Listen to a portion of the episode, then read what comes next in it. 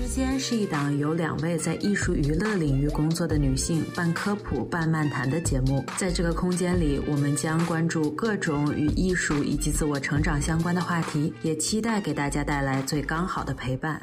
因为你敏感，所以你才成为了被选中的人，所以你才成为了艺术家。隔着时空，隔着场景，能够理解我的痛苦。就是能感觉到别人也是有这种情绪的，就是感觉自己不是一个人的这种感觉的时候，你就会觉得哇，这是艺术，我就觉得就是共感，就是这是感知力。好的艺术一定是走心的。 나도 알아 이건 너무 개인적인 이야기. 하지만 지금이 아니면 관심조차 없을 테니. 거기 있니? Can you hear me?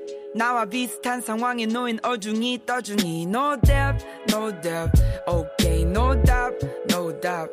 Yeah. 시선을 피하지 말고 고개 돌리지 말고 나를 부정한다 해도 받아들여 because I'm X 사람들이 미워하는 게 무섭지 언제나 망설이다 등 떠밀려서 마음에 없는 소리를 하고 정신 차려보면 X X No doubt no doubt okay no doubt no doubt 欢迎大家来到之间第一期的正式播客，我是安哥拉。我是海狸，欢迎大家。那么在进入今天的正式主题之前呢， 我想和大家简单介绍一下这一期的片头歌曲。这首歌叫做《X》，它还有一个副题叫做《Butterfly》蝴蝶，它是由一位叫做 One Stein 的韩国嘻哈歌手作词和演唱的。那么这首歌和今天的主题有什么关系呢？有什么关系呢？我想先说一下歌名，可以吗？哦，你说。这首歌的歌名 X，呃，并不是代表那个无限可能的那个 X，而是代表叉，就是你不行的那个叉。其实 one's time 是想通过这首歌表达他在十年默默无名做音乐时期感受到的强烈自卑感，以及他在长时间与自己的挣扎中得到自洽后，从 X 变成蝴蝶的一个过程。因为其实呢，大家看蝴蝶的样子，是不是也像一个小叉叉的样子？是的，对，我们赶紧进入正题。呃，就像他在歌词里唱到的，他被认为是所谓的天才艺术家，但是没有人看到过他心累时揪自己的头发，让身边爱他的和他爱的人难受的样子。对，其实呢，感觉在大众传播的语境下，“艺术家”这个词好像被赋予了一种不食人间烟火、更加所谓高级的含义。所以呢，我们这一期就想聊一聊关于艺术家这个概念，以及对他的一些刻板印象，还有由这些延伸出来的关于艺术家性格和高敏感人群的话题。在我们开始聊艺术家之前呢，我们首先要讨论一下“艺术家”这个词指代的是哪个群体。我不知道你有没有这种感觉哈，嗯就是当我们在说艺术家这个词的时候，它在不同语言里面的严肃性其实是不太一样的。嗯，好像是有的。对，其实就是在中文里，艺术家就感觉非常严肃，就是感觉是一个受过体系性教育的人，有一些成就的人，而且很多时候感觉艺术家这三个字好像更应该放在视觉艺术家，比如说做当代艺术的呀，或者就是画画的呀，呃，就是好像我们很少把做音乐的这个领域里的艺术家、艺人也好，歌唱家也好，我们好像很少把这一类人跟艺术家去挂钩，起码不是我们的第一选择吧。就是当我们在说话的时候，对，一般都会说音乐家这种。对对对，或者歌手啊什么的，尤其是在就是现在比较流行的范畴里，其实这个对比会更强烈一点。就比如说我们做当代艺术的嘛，就是视觉方面，如果做当代艺术的，那肯定啦，就是当代艺术家。但是，比如说我们现在所在流行领域看到的一些从事艺术的人，就是台前的这些艺术工作者，我们会更多的叫他们为歌手，或者是艺人，或者是。当然啊，也有那种什么表演艺术家啊，但是就感觉当你说到 表演艺术家或者什么歌唱艺术家，你就感觉是那种需要进人民大会堂表演的那一类人，就是 他有广大人民群众的艺术家。对对对，他有非常高的这种严肃性，然后感觉背后靠的是一整个体系，就是嗯，感觉非常正襟危坐的这么一个概念。是的，嗯，然后我我们对比下来，可能在英语里，就是艺术家对等的这个词就是 artist 嘛。那嗯 artist 这个词在英文语境下的运用就非常广泛了。就比如说吧，我自己我是没有办法叫出来就是我我我跟别人对话的话，我不可能跟别人说哦，我是一位艺术家，哦，就感觉好欠揍哦。就是如果有人 你算什么呀？你就艺术家？对，就你就会觉得你是哪颗小饼干？你为什么？你凭什么说自己是艺术家？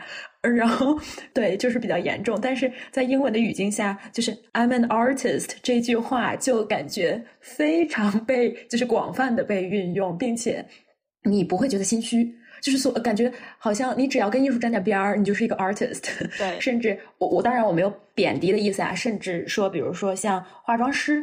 他就是 makeup artist，就是 artist，他作为一个后缀，作为一个单词，他没有一种负担感。对。那么，比如说现在很多艺人做音乐的也好，还是做做美术的也好，就是当代艺术，他们都会自称 artist。也许很多前面会有一个前缀，比如说 visual artist，但其实反倒是在音乐里，可能就是 artist，就是没有没有什么 music artist。well music artist，但就就很少有人会这么讲。对。但就感觉在英文语境下。啊，这个词说的并没有那么多的负担感，嗯，也更随性一点。感觉尤其在商业的语境里，一般会统称他们为 artist，比较好叫一点。对对对，而且确实好像也没有什么别的词，就比如说在英英文里，你也不会说哦，我是一个 singer，就是 因为我们小时候学，对。因为我们小时候学英文的时候，不是 我我记得我记得超级清楚，就是小学的时候，小学的时候，比如说就是经常就是有那种非常简单的句式嘛，就比如说啊，你你长大了之后想做什么呀？或者就是 singer 是一个我们非常早就什么 singer 啊，dancer 啊，就是我们非常早会学到的单词。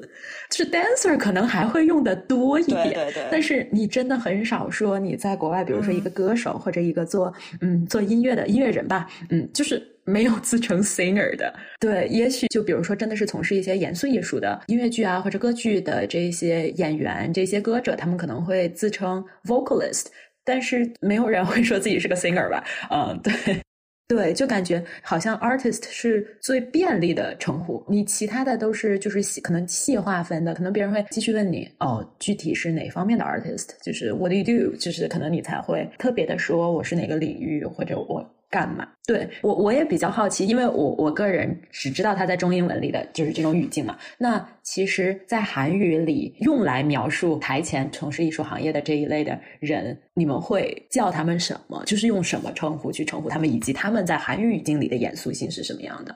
嗯，其实韩语是比较掺杂的吧，因为韩语本身就是由各种外来词堆砌的感觉，然后“艺术家”这个词。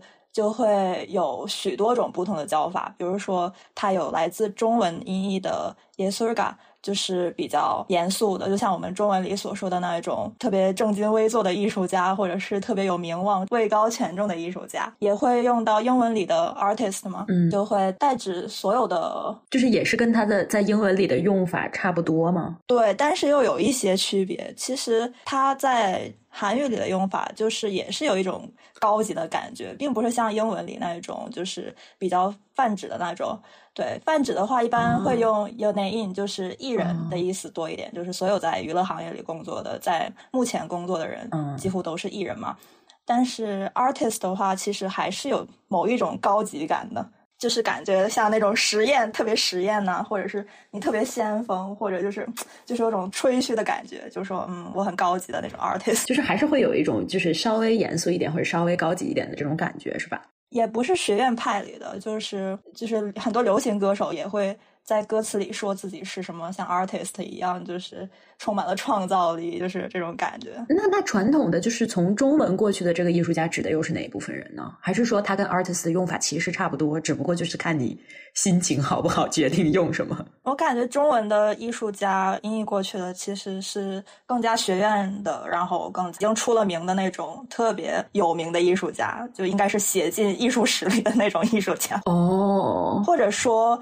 嗯，但他们的视觉艺术也不是用“艺术家”这个词，一般也会用 “visual artist”，也就是用英语。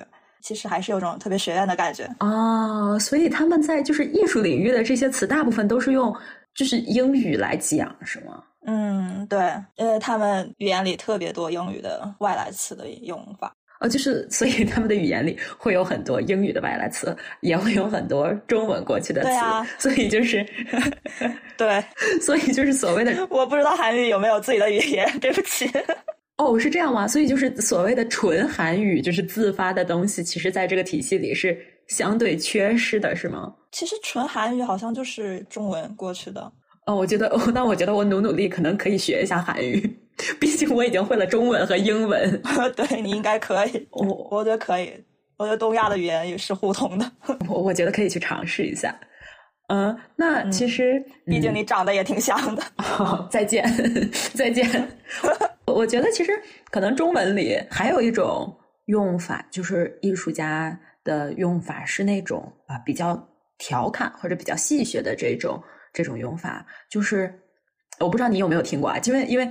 我可能，比如说刚认识一个陌生的人，其实从小到大其实都有，就是比如说我刚认识一个陌生人，甚至说有时候家里开玩笑，然后就是会说啊，那你学什么的呀？啊，你从事什么行业啊？或者怎么样的？呃，就是我可能会给了他们答案之后，他们就可能啊，艺术家啊，就是你你知道那种带着一点点就是嘲讽，然后又带着一点点调侃。这当然啊，在不同不同的人给你的那种呃语气和感觉可能是不一样的。有的时候可能是那种就是感觉啊有点捧着你啊，就是那种意思。但是有的时候可能会稍稍的有一点啊啊，我知道了，就是你们那种人，就是有有一点那种感觉的。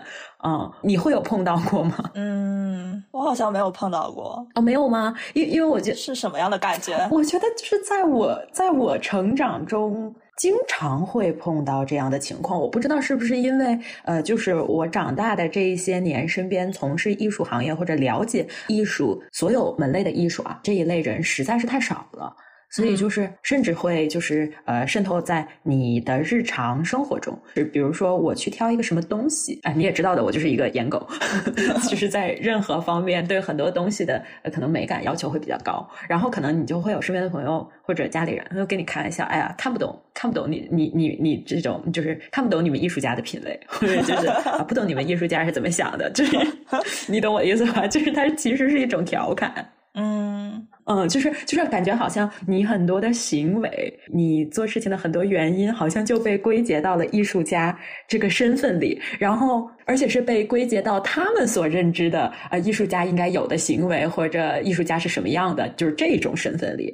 对，所以我觉得这也牵扯到了很多，就是大众对于艺术家的刻板印象。我不知道你长大的过程中有没有直面过这种对于艺术家啊、艺术行业、艺术这个词相关的刻板印象。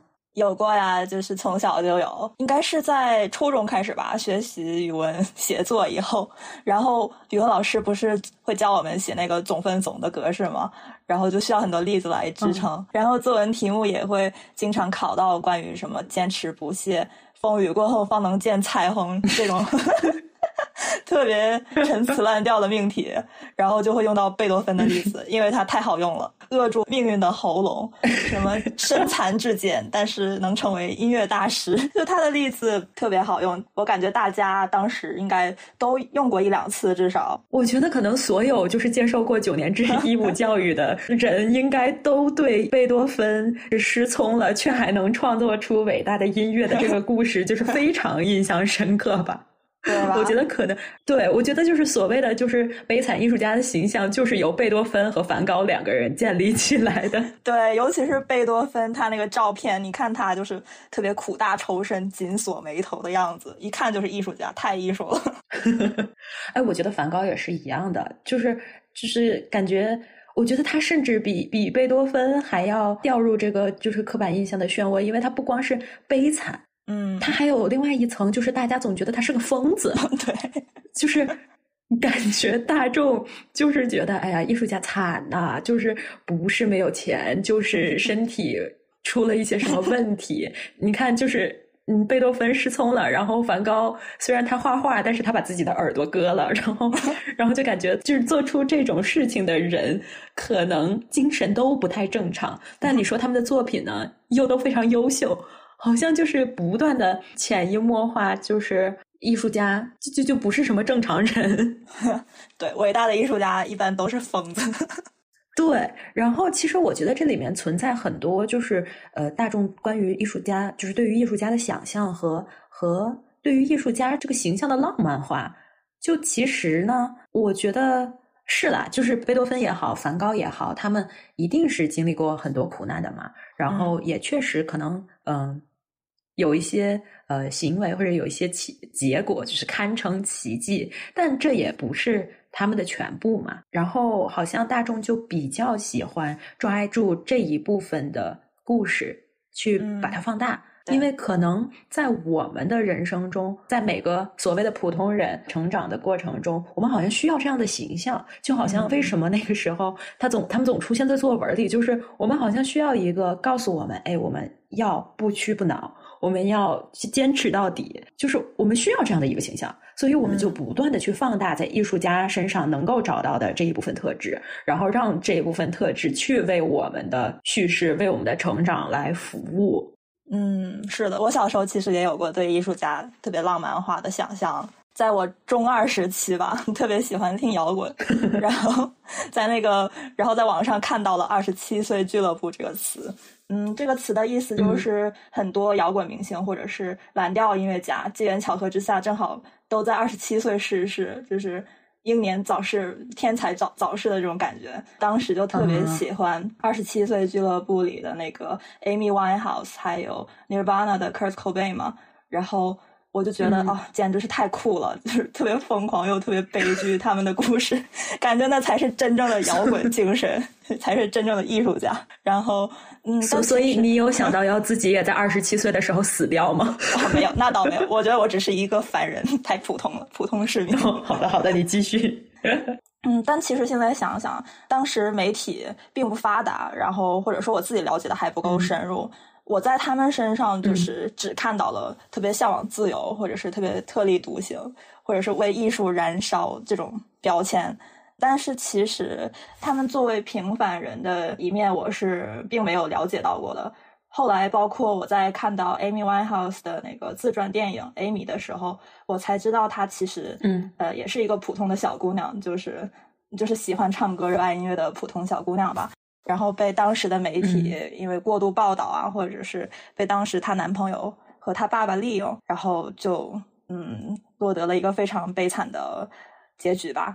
嗯，其实我现在想的话，我特别希望她还幸福快乐的活着，我并不想让她去死，并不想让她为艺术献身。其实，嗯，对，其实就是所谓的这种艺术家早逝啊的这件事情，其实，在古典音乐里，就是很多艺术家，你看像莫扎特啊，呃，像。呃，肖邦啊，就是他们也都去世的逝世的非常早，但是其实这背后是有非常多的原因的。比如说，一方面是呃，比如说在以前，那医疗就不发达嘛，就是人人的平均寿命其实相对来说就比较短。嗯，就是如果我们想到这件事情的话，那真的是艺术家都在三十。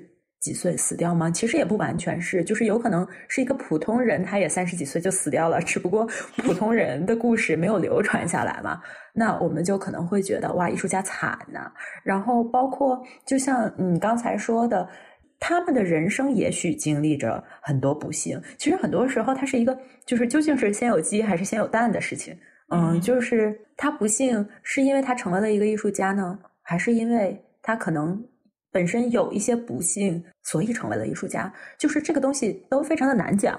嗯，对。然后就是也像就是你说的，就是媒体也很喜欢呃渲染这一类的东西嘛。就我觉得我个人感受最深的就是，对于有的时候，我觉得艺术家好像不被大众允许快乐。然后我对这件事情感受最深的点就是。我的偶像周杰伦，对，就是你拿到非常非常近的，就是流行音乐来说，也是一样的。他好像被当成一个神一般的存在。然后，呃，当然啊，就是我确实觉得他的音乐做得非常好，但是可能在他早期有很多是一个是有很多的不快乐导向的这一些歌曲，就比如说你像他。早期写的一些什么黑暗三部曲啊，就是反映了很多问题吧。然后他音乐里调性很多都是悲伤的啊，不管是失恋也好呀，还是更更大维度的，包括关于战争啊一系列的东西。那么他在那个时候。有一部分可能是因为就是也青春期，然后一部分可能也是因为穷，或者真的就是那个时候这方面的负面的感受比较多，这都是很多元的，会促使他写出那些音乐。但当他是近些年来写一些，比如说《等你下课》啊，其实我觉得连《等你下课》他都是一个稍微还是有一点小悲伤的歌。但是比如说像他最近写出的《Mojito》啊，就你就会发现。当然，有一部分大众还接受这件事情，但是有更多的声音。天哪，你是周杰伦，你怎么会开始写这样的东西？就是当大家开始快乐了，你说，好像尤其是来自某些音乐音乐评论界或者是音乐商业界人士的发言。对的，就是可能很多乐评人，就是反而是比较专业的那一部分人。包括我自己身边接触到的一些朋友，我有不同的朋友可能会同时的问我：“哦，你对这首歌怎么看？或者你对他最近的作品怎么看？”嗯，我说我觉得我觉得很好啊，因为无法否认，其实《Mojito》这首歌，它作为一个歌曲来讲，它的专业性的处理就是非常的好。包括因为它是以古巴为背景创作出来的这么一首歌嘛，然后包括我去问了一些我一些拉美裔的同学。嗯，他们都会觉得哇，这个非常优秀。就是作为音乐本身来讲，它就是非常优秀。他们甚至不需要懂他在唱什么。嗯，然后我再去问我身边的中文世界里的朋友，然后他们就会给我比较负面的一些评论吧。然后我印象比较深的是，我有一个朋友跟我说，以他这么大的影响力，他应该去写一些更重要的事情。嗯，然后是更重要的事情。对。对我也是这个反应，就是呃，我当时第一反应就是那那什么是什么是更重要的事情呢？然后我可能明白他的意思，他可能觉得也许他在歌里更应该关心一些社会问题，也许 他应该关心一些就是更正经的话题。包括我还有一个在音乐行业工作的算是朋友吧，他当时告诉我，周杰伦当然可以写这些东西，可他是一个天才啊，可他是周杰伦啊。所以他不能就这样啊，就仿佛他做了什么天大的错事。然后我就想说，我我觉得啊，周杰伦我们可以叫他为艺术家了，对吧？就是以以他的天赋和他的一些成就，我们可以在他身上用“艺术家”这个词，不会显得过大。然后我就想说，这样的一个艺术家，他就是想要给他的爱人来一杯 Mojito，这件事情就不能被允许吗？就是。这件事情为什么大家就不行了呢？为什么就总会把这些艺术家神化了？嗯，对。然后就是我不知道这会不会跟就是所谓艺术的历史进程有关系。可能我们看到的很多作品，尤其是那些呃古典作品，经过时间洗礼的这一些作品，可能。好像都是在讲一些特别特别严肃的事情。我我觉得这件事情也是有原因的，就是比如说他们生存的时代，很多更久远一点的东西，包括很多你像所谓的一些战后艺术，它就处在那个大环境里啊，它怎么快乐嘛，对吧？它是没有那个环境去做出更轻松的东西的。但你看，像像柴可夫斯基，他也他也写《胡桃夹子》呀，对呀，《胡桃夹子》严肃吗？苦大仇深吗？并不啊。嗯，还有其实就是我们经常用到的贝多芬。你其实去看他写的另外一些，大家都知道《致爱丽丝》吧？其实他也不是一直苦大仇深的呀。可能也是因为我们跟他们的时代隔得比较久远，然后就会用更会用一些纸片人的视角去代入他们。但是对现在的艺术家或者是天才艺术家，我们也总会用更多比较。在远处的一种视角去看待他们，感觉他们就不是人，感觉他们就是艺术家，就不是人。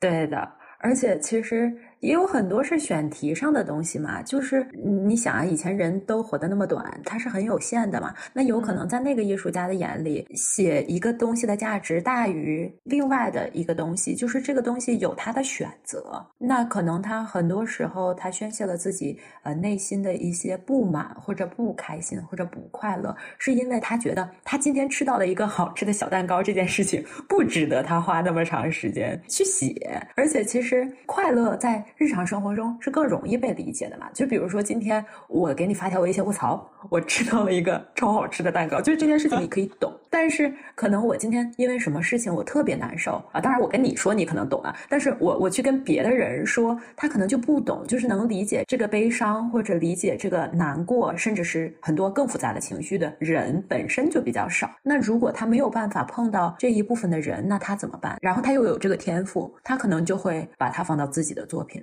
对，其实他为什么能感受到？就是其实为什么我说他可能这一些复杂的情绪去跟很多其他人讲的不懂呢？就是你要说艺术家有没有一个所谓的性格或者品质趋向，其实是有的。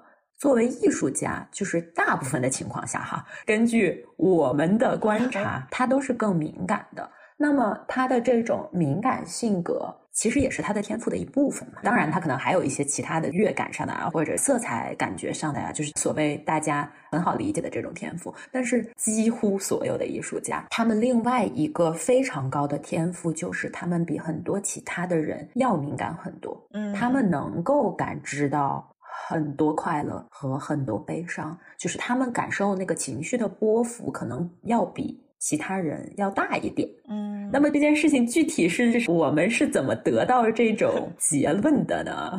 就要归功一个叫做 MBTI 的测试，不是广告哈。对，这这真的不是广告，就是我们我们个人观察到这件事情，包括可能我会有一些，说实话哈，我原来觉得因为他是艺术家，所以他才敏感，但是。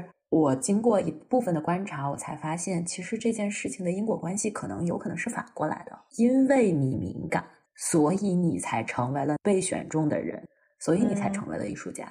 来，我们来先来讲一讲这个 MBTI 它是怎么回事儿。MBTI 它就是一个心理测试嘛，它是由美国的心理学家母女。制定的以荣格的心理学理论为基础而发展的一个心理测试，他们把人的性格用四个维度分开。第一个就是根据注意力方向或者是精力来源分成了外向和内向的性格，然后第二个是根据你如何认知外界世界分成了一个。感觉和直觉的方向，然后根据你如何做决定来分成了一个理性和情感，最后是你如何应对外部世界或者是如何应对生活，分成了判断和知觉两个维度。大家听起来是不是有一点抽象啊？反正总之呢，根据这样的测试呢，它各种排列组合，反正会有十六种呃人格。他们用四个字母去来形容这些人嘛，就比如说你是外向型的，你就是 E；然后你可能是靠直觉去搜集信息，那就是 N；然后你可能判断方式是比较理性的，那就是 T；然后你去如何应对外部世界，可能是比较客观的，那就是 P。那这样子的话，你就是一个 ENTP。然后它就会有各种各样的这样子的分法吧。对，然后由这几个字母分成了十六个排列组合嘛，然后就会有什么 INTJ 啊，它就是建筑师；INTP 逻辑学家；INFP 调停者，或者是什么 ESFJ 执政官之类的。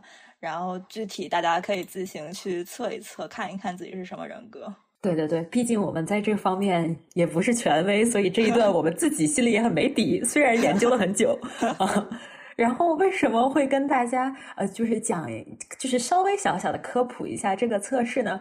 这个其实还蛮有意思的，因为 MBTI 这一套测试其实会被很多 HR 或者会被很多公司。在招聘的时候用来测试他们的候选人，然后我呢，在比较小的时候，我忘了是一节什么课，可能也是呃，就是讲到职业相关的东西。当时有一个老师让全班的同学呃做了一次这样的测试，然后出来的结果。说实话，就是那个时候出来的结果，这个 MBTI 它有的时候在你人生不同的阶段，尤其是当你小一点的时候，可能性格没有完完全全的形成，它是会有一些浮动的。然后我当时好像跟现在还是同样的，或者就是非常微小的差别。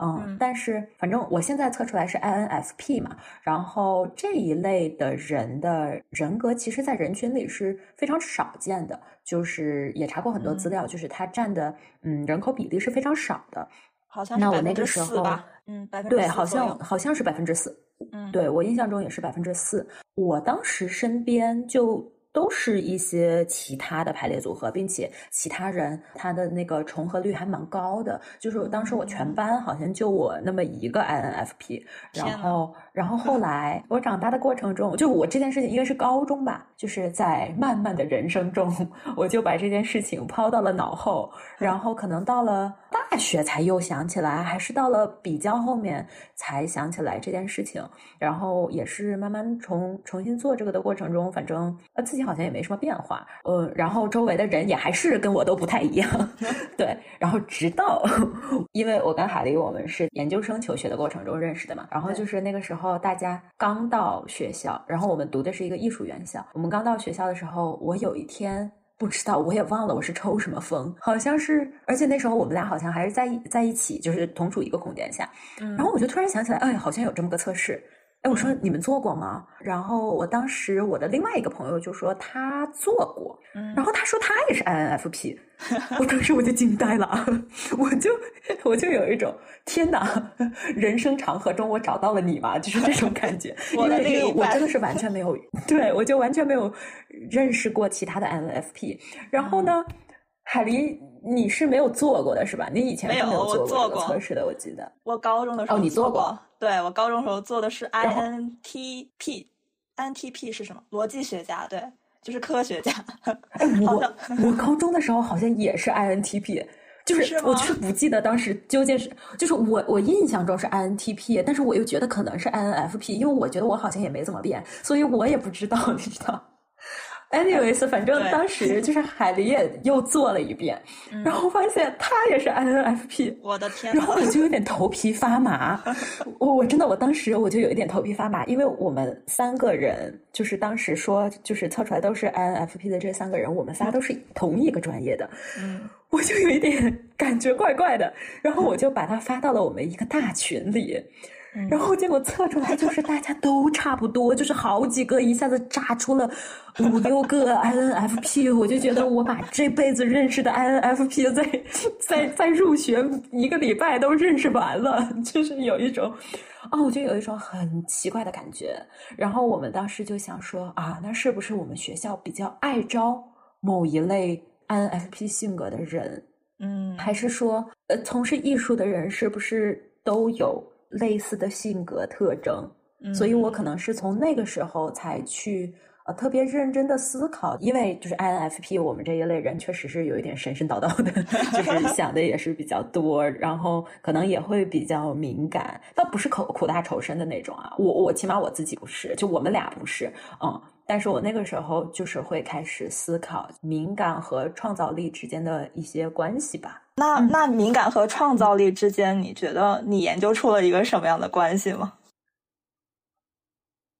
啊，我觉我我个人愚见啊，我是觉得就是当你敏感的时候，你对周遭的感知力就会更强嘛。其实这个东西啊，并不是说。你就特别特别的痛苦，是你是会很多时候想非常多，然后比较敏感，然后可能也会比较陷入痛苦的情绪里。但其实你对快乐的感知力也是强的，就是你不是只对一种情绪会敏感度很高，就是包括当然啊，我我们的我们的情绪不光只有就是啊痛苦和快乐，当然还有比如说像我，我对危险就特别敏感。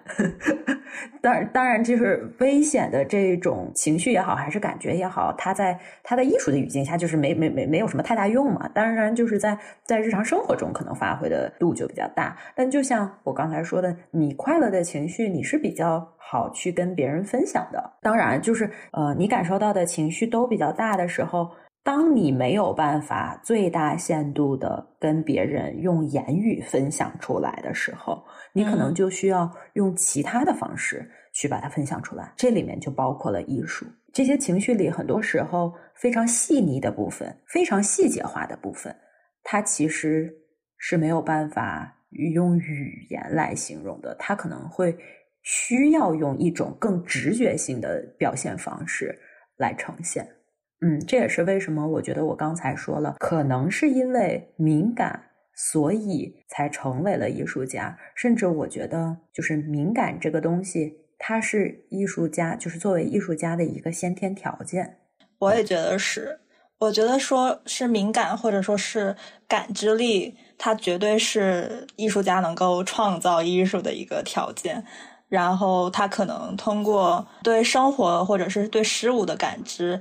然后把它转换成艺术，用这种无法用语言表达的形式治愈自己的内心，或者是跟自己谈话的一个过程。我感觉艺术也可以让其他人得到共感，然后得到安慰，也是因为这个原因吧。大家有的时候就是必须要得到自己情绪上的某种，就是能感觉到别人也是有这种情绪的，就是感觉自己不是一个人的这种感觉的时候，你就会觉得哇，这是艺术，我就觉得。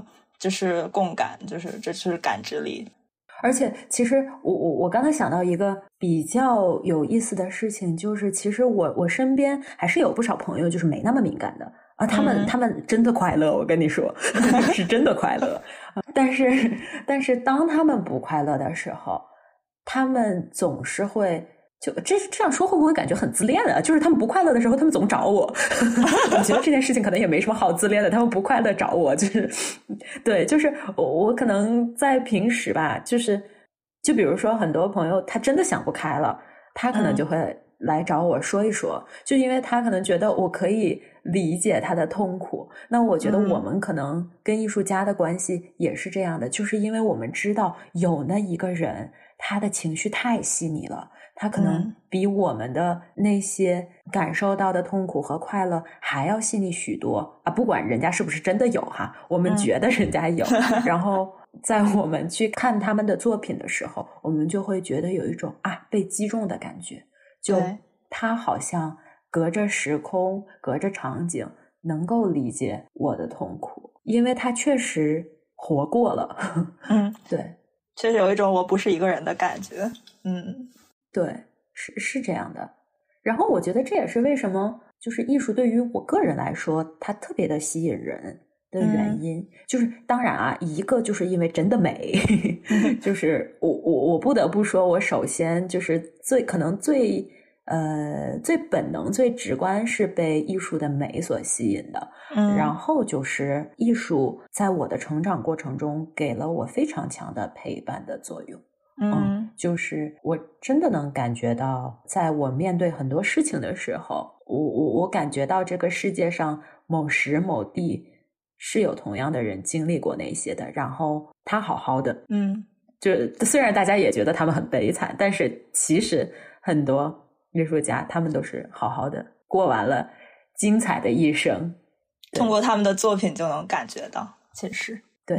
对。其实不光过完了精彩的一生，解决了或者没解决自己的问题，然后这个东西还流传下来了。就是这件事情对我来说是一个很奇妙的事情，而且，而而且说实话，就是说，你你你哪怕没有解决，就是艺术家他哪怕最后没有解决了自己的问题，又怎样呢？就是，嗯，就是你想一下，其实我们每个人还是我们不能保证每个人在在人生终结的时候是所有问题都解决完了的。对。对，所以艺术家的悲惨这件事情，好像也也不是大众所想象出来的那一种悲惨，其实是另外一个很敏感的人，对生活感知力非常强的人过过的精彩的一生吧。我觉得是这样的。对，其实我觉得他们可能在心灵层面上是比其他人，肯定是比。不是歧视，我觉得是我真的觉得他们是比其他人在心灵层面上是更加富有的。然后，其实这种悲惨，就是外部条件给他带来的一些悲惨，也是能够让他更加专注自己的艺术，然后投身到创造里的一种条件。嗯，对。那那我问你啊，嗯，如果你有的选的话，你愿意做一个敏感的人吗？我觉得我愿意。我宁愿愿我对我愿意，对我想去感知，我觉得太有意思了。嗯，我觉得有意思比痛苦的时候多多了。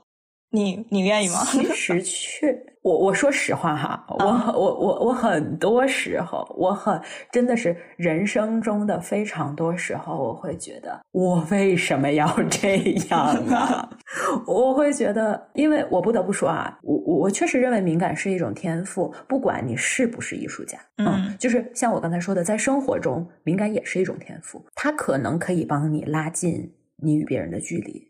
嗯，但是任何事情它都是有两面的，它也是有反作用力的。我们不说那个最明显的，就是你你可能很多时候会会不太快乐，并且不太快乐的有点久，就是你需要自己去疏导。然后还有一个事情就是，你真的会花很多时间和精力去做一些情感劳动。嗯，就是就是我的性格可能。我我们俩可能有一点区别，是很多人他觉得我不是那种敏感的人，就是可能没有那么熟的时候，不能说他们觉得我不是敏感的人吧，但起码他们觉得我不是一个呃内向型人格的人。嗯，我我刚开始见你也觉得不像，不对，我你应该是，因为你刚开始见我是摆着臭脸的。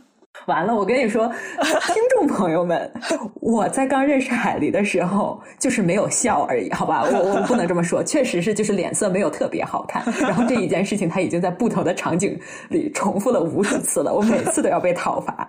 好的，我们继续。对，回到我刚才的那个点，你可能会需要付出很多的情感劳动，所以你在一个场景下，尤其是在人多的场景下，你可能要在不动声色的平衡某一种局面。或者说，就是我身边的很多人，就像我刚才说的，他们是真的快乐呀。然后他们他们想的会比较少，嗯。然后有的时候跟他们一起出去的时候，我会非常的紧张，就我很怕他们，因为我很在意他们嘛，所以我很怕他们一不小心，比如说在一个场合里说错话，会给他们自己带来一些伤害。就是不太好的，就是他本本来不是那个意思，但是对方可能多想了。我觉得我很多场景下都在就是想这些事情，然后我就会觉得啊，好累，很多时候会觉得有一点点的辛苦。所以可能在这样的场景下，但我觉得这可能是一个自洽的过程吧。就是如果我有的选的话。我不知道哎，我觉得这个题我没有答案。你要说我很期待我失去这个这这个功能吗？我也没有很期待。但你要说，我就觉得我就因为我敏感，所以我特别自豪嘛。我也倒是真的没有特别有，因为我觉得它就是一个，嗯，就是一把双刃剑。嗯，对，我也觉得我其实对这个问题的态度也是一直在变化的。我感觉我在。嗯，比如说更早的时候，大学的时候，就是觉得这个世界好黑暗呢，然后，然后感觉就是完全封闭自己，然后就是跟一些艺术上的或者文学上的东西打交道。就是你是没有活在现实生活中了吗？已经，好像是。然后其实也不是那么快乐。如果你单纯的活在那个世界里的话，完全不快乐。然后。后来我也不知道为什么，就自己就好了，然后就开始慢慢的跟外界有了，然后自己的心情才好了一些。听众朋友们，海狸是一个自闭少女，听出来了吗？在这边，我们我们相信啊，可能如果我们这一期节目现在有人听的话，就是。可能听众里也会有一些内向型人格的朋友们。就不管你们有没有做过 MBTI，就是我必须说哈，这个 MBTI 也是可能我们个人去探讨这件事情的一个入口，就是它并不是我们了解呃敏感型人格也好啊，就是呃不敏感的也好，它并不是这个唯一的维度，呃，它的权威性呢肯定是有的，但是它不能作为唯一的衡量标准。啊，对，只不过我们对这个稍相对来说比较熟悉，所以我们选择用这样的方式去讲这个事情。嗯，那么我们的听众里，就是不管你有没有做过 MBTI，如果你因为任何，比如说敏感啊，或者是内向啊这一些性格特质吧，呃，有困扰的话。其实我们也想分享一下，我们长到 现在这个年龄是怎么面对这个事情的吧？也不知道有没有什么参考价值，但是我们可以讲一讲。那我先来吧，我也是自己慢慢才有了一个输出的渠道，就是输出自己内心的一个渠道。首先，我觉得你如果实在不想和别人交流的话，你可以跟自己交流，也然后自己写下一些文字，或者是。说自己自话自说，好像有点诡异。最好是大家自己写一写吧，也算是一种情绪的输出。第二点呢，就是觉得大家也没必要觉得内向是一个非常不好的事情，因为它其实，在大语境里。也算是一个比较被诟病的一个性格，觉得内向型的人就是没法在社会里出人头地。然后 大家也没必要因为这个原因，就是把自己的性格硬生生的变成特别外向、特别那种社交花蝴蝶的那种感觉。对，因为我有过这段经历，所以希望大家也可以自己去试试，也可以去自己试错。反正我觉得是没必要的。然后大家可以主动去认识自己非常感兴趣的人。因为大家都是敏感的人嘛，肯定会感觉到这个人跟自己冥冥之中有一种 无形之手中的千丝万缕的联系。对，然后一般是不会出错的，你就主动出击跟他聊。嗯，如果大家有这个勇气的话，或者最后最后，如果你真的是真的是有能力或者是有时间的话，可以做自己的自媒体，或者是做自己写自己感兴趣的内容，然后这样也会让更多对你感兴趣或者是跟你有相似价值观的人看到你，他们主动来跟你建立联系。嗯，看出来了吗？我们俩现在就在做这件事情。对。也 算是自我疏通的一个方法。对，因为其实就是因为我们这一期在聊艺术家嘛，其实说白了，艺术家不就是在做这件事情吗？因为他没人说了呀，他就是放在作品里了呀，他就自己想嘛，就是一个解题过程。其实很多艺术作品都是一个解题过程。然后我觉得每个人的敏感度还是不一样嘛，哪怕我们也许都是高敏感的人，每个人的敏感度不一样，然后每个人对每种情绪的敏感度可能也不一样。我曾经呢是有碰到过对什么东西都感到非常恐惧的人的，然后我觉得像这样子的朋友们，因为你没有办法告诉他不要去害怕，就是他也不想要去害怕。那我觉得如果有条件或者有可能的话，你可以害怕，但是你要让自己去寻求帮助。嗯，就是这个世界上其实是有可以理解你的人的。然后，可能对这一部分的朋友们来说，呃，踏出这个第一步是非常困难的。就是每一个个体，每一个非常敏感，甚至呃感到一些恐惧的人，他踏出第一步的这个契机都是不一样的。那么，有些人可能是因为梦想，有些人可能是因为碰到了真的非常喜欢的人或者事情。那这第一步无疑都是很难的。然后我当然也不知道我现在说这些能不能帮助那些真的感到恐惧的人。但是，呃，假如说你在这一个点上纠结的话，两件事，一个是不要过分的去思考你面对的那个人会不会被你说出来的话伤害到。嗯嗯，这点挺重要的。对，还有一点也非常重要的是，别人可能没有你想象中的那么关注你的一举一动。嗯，他们也没有办法看穿你说出的每句话、做的每一个小动作背后的心思，所以你就更不用去害怕，嗯，你的一点小举动他们会怎么想？因为他们一是可能根本没有注意到，二是哪怕注意到了，他们可能根本没有你想的那么深。你你可能说出的每一句话、做出的每一件事情，都已经在你的脑海里演练过很多很多遍了。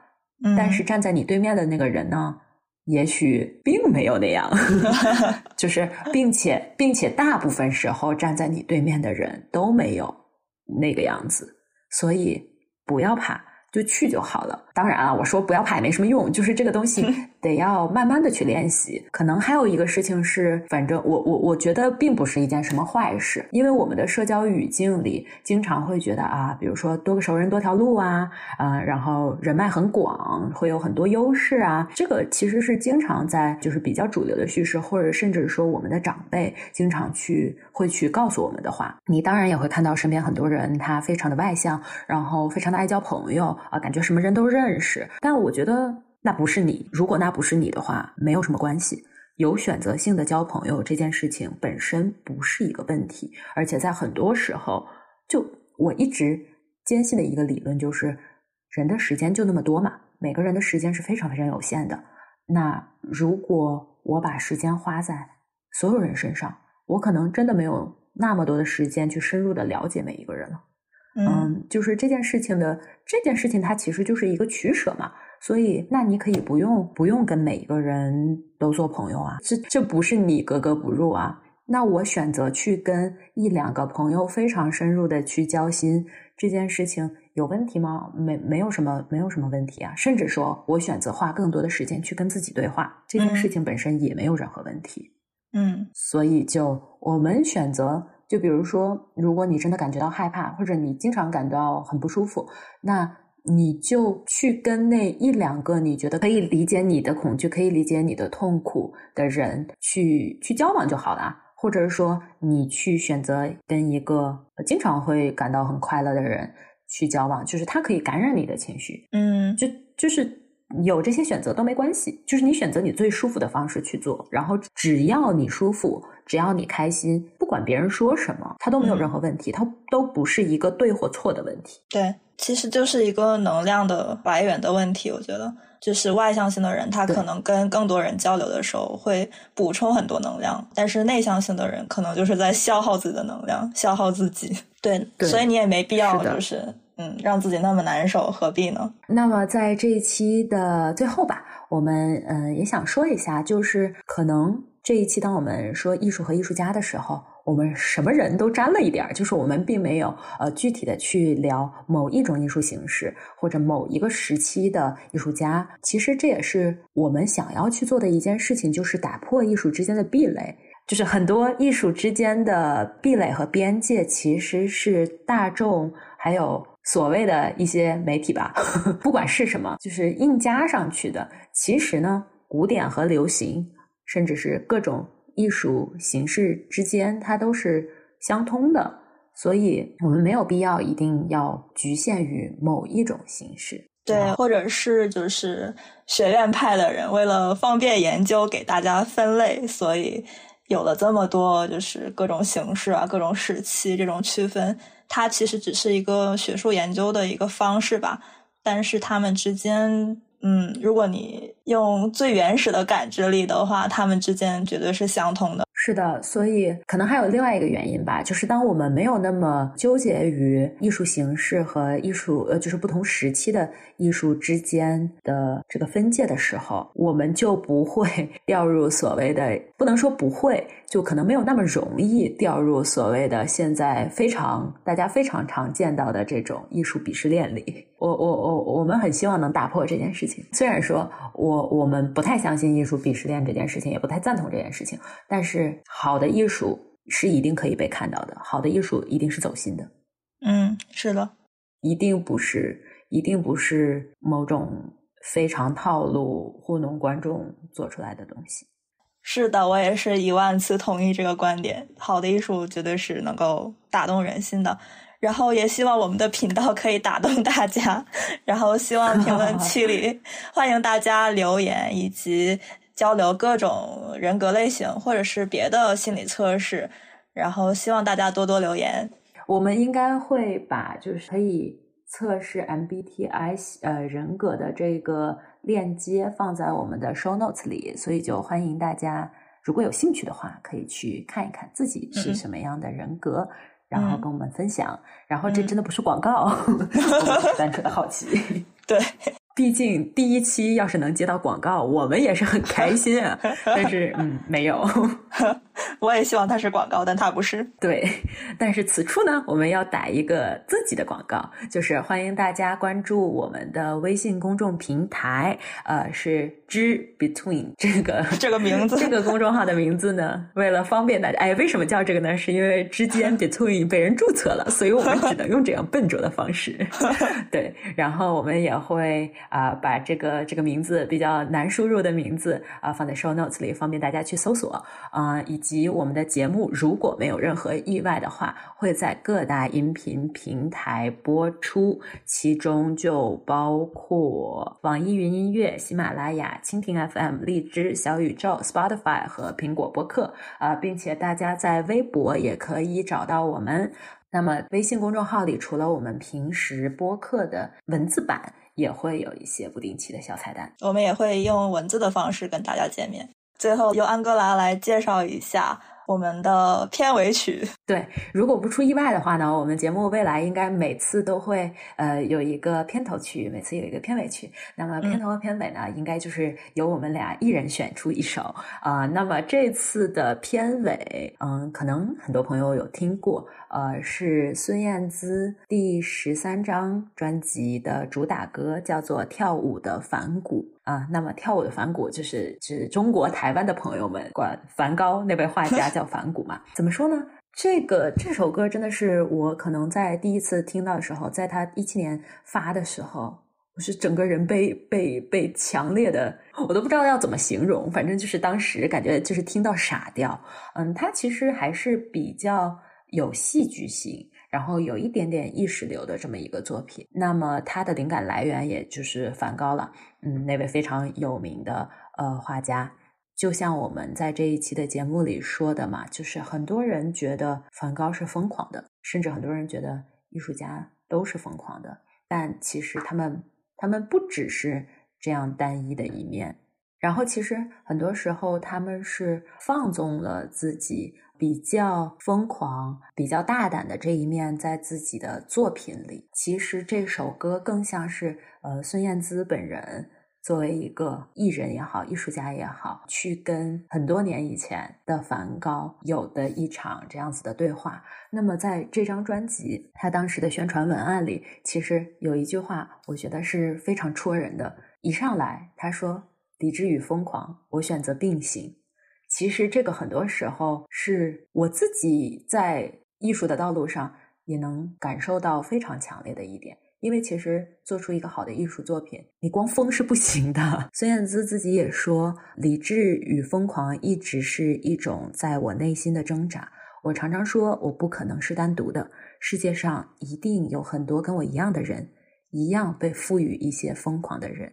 所以我希望，不管这个播客对面的你是属于理智的，是属于疯狂的，还是属于理智与疯狂并行的，你都会有我们的陪伴。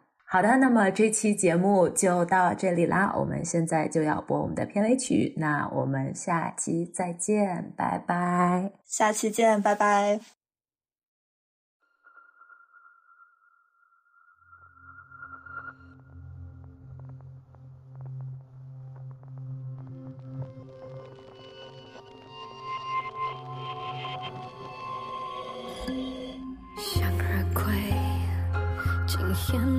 如火，舍弃了阳光包裹，麦田里枝桠跳动，我看见记忆美梦。